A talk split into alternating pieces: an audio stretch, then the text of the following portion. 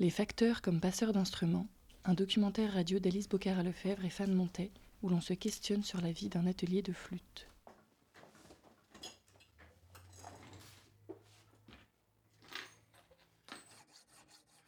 Jean-Yves Rosen, euh, né le 18 septembre 1956. Et voilà, fighter de flûte depuis, on va, on va dire 35 ans à peu près. C'est, pas quelque chose qu'on trouve euh, tout seul à 5 ans, quoi. Ça, ne marche pas comme ça. J'ai commencé à, disons, à m'intéresser de plus près aux instruments.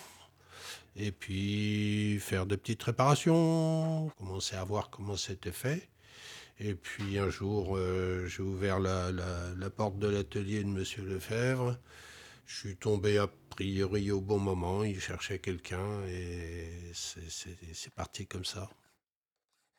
Ça aurait pu être autre chose que, les flûtes.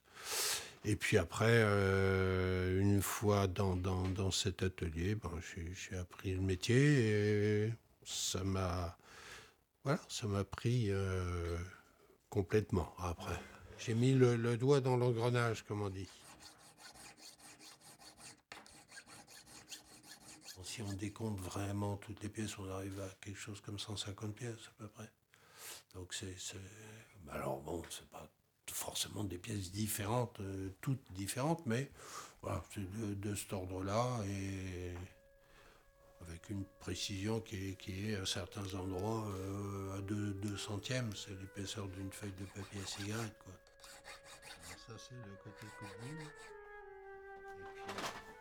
derrière ça, on va avoir, ça va être beaucoup plus douce. Hein. On va passer de la toile dessus.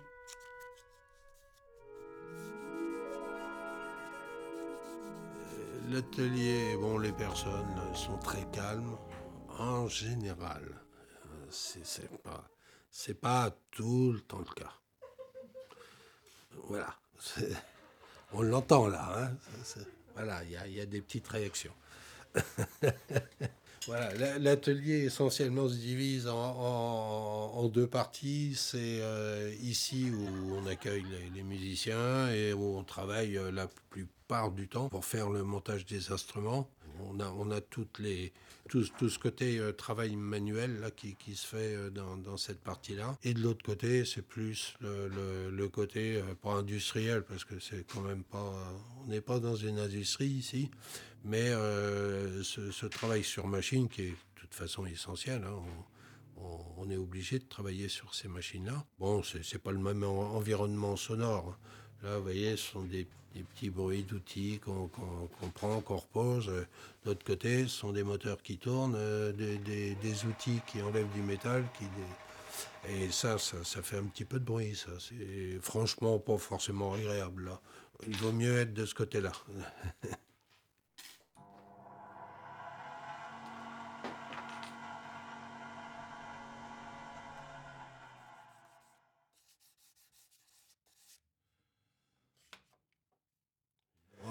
le, principe de la flûte traversière, euh, c'est pas moi qui l'ai inventé.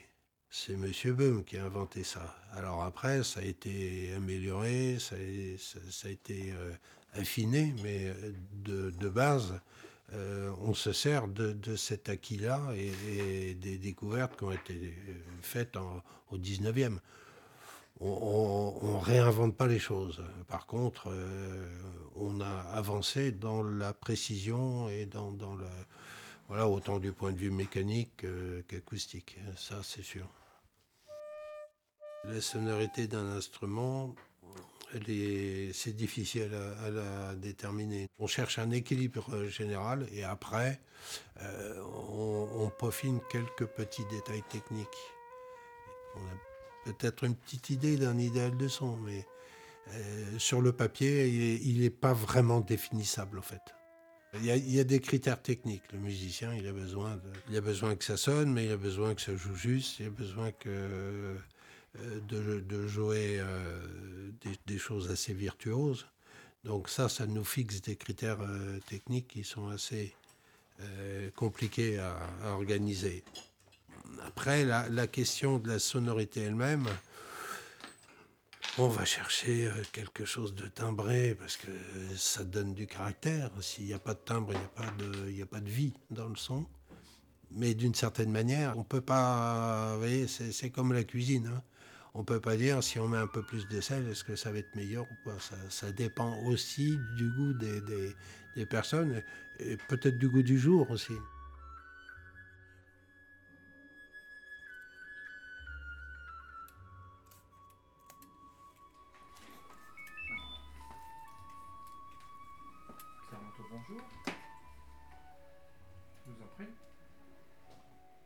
Je m'appelle Pierre Lotto, je suis réparateur spécialisé flûte traversière euh, depuis une trentaine d'années et euh, à mon compte depuis une dizaine d'années. C'est tout le métier du réparateur de flûte, c'est de bien faire boucher la flûte, que le mécanisme réponde bien, que la flûte euh, soit silencieuse sur, sur le plan des bruits mécaniques pour qu'on entende plus la musique que les, bruits mécaniques. Une flûte qui bouge pas bien, c'est comme euh, faire du vélo avec des pneus dégonflés, euh, c'est beaucoup plus difficile, voire impossible. Bien souvent, euh, la panne, elle tombe au mauvais moment, c'est-à-dire peu de temps avant un, concert, un examen, une audition. Voilà, c'est le, petit stress, comme quand on a sa voiture qui tombe en panne la veille de partir en vacances. Moi, je pense que lorsqu'un flûtiste a le sentiment que, sa flûte euh, s'est peut-être vidée, alors il convient d'abord de, vérifier qu'elle est bien réglée. Ça, c'est la première chose. Et bien souvent, il suffit de faire un bon réglage et le flûtiste redécouvre sa flûte comme au premier jour. Euh, deuxièmement, il convient aussi euh, que le flûtiste se pose la question de d'où il en est aujourd'hui par rapport au parcours qu'il a fait précédemment avec sa flûte. Parce que s'il a sa flûte depuis 10 ans ou 20 ans, il se peut que sa flûte n'ait pas bougé en matière de qualité, c'est même probable, mais que lui ait beaucoup évolué et ce qu'il demande aujourd'hui de sa flûte ne correspond plus à ce qu'elle lui procurait il y, a, il y, a, par exemple 10 ans. Et puis, troisième chose, effectivement, pourquoi pas imaginer qu'une flûte puisse se vider? C'est-à-dire euh, même bien réglée, euh, sonne plus creux qu'elle ne l'était euh, il y a 10 ou 20 ans. Ça, j'ai aucune certitude là-dessus.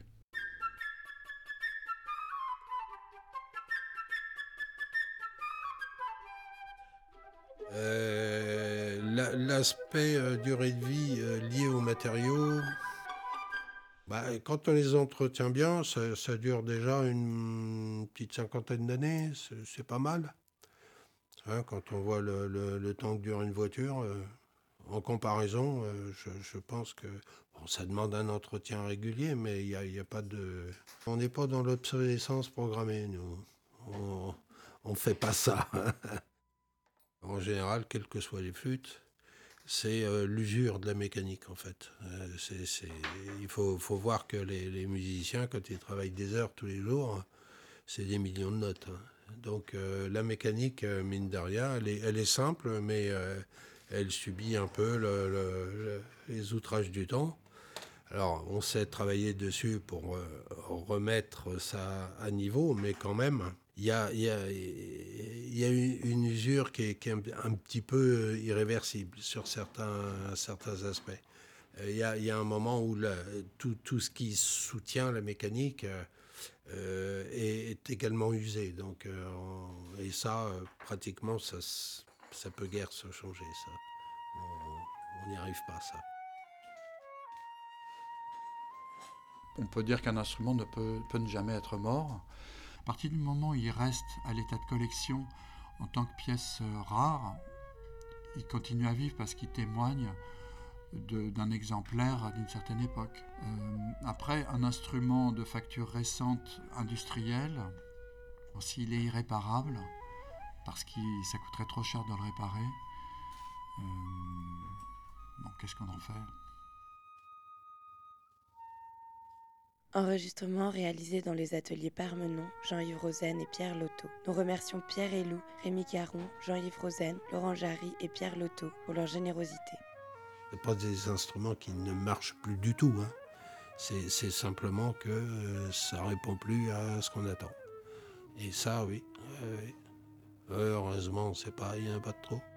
Les passeurs d'instruments, réalisés par Alice Bocara Lefebvre et Fan Montet, encadrés par Valérie Nivelon pour le master concepteur audiovisuel.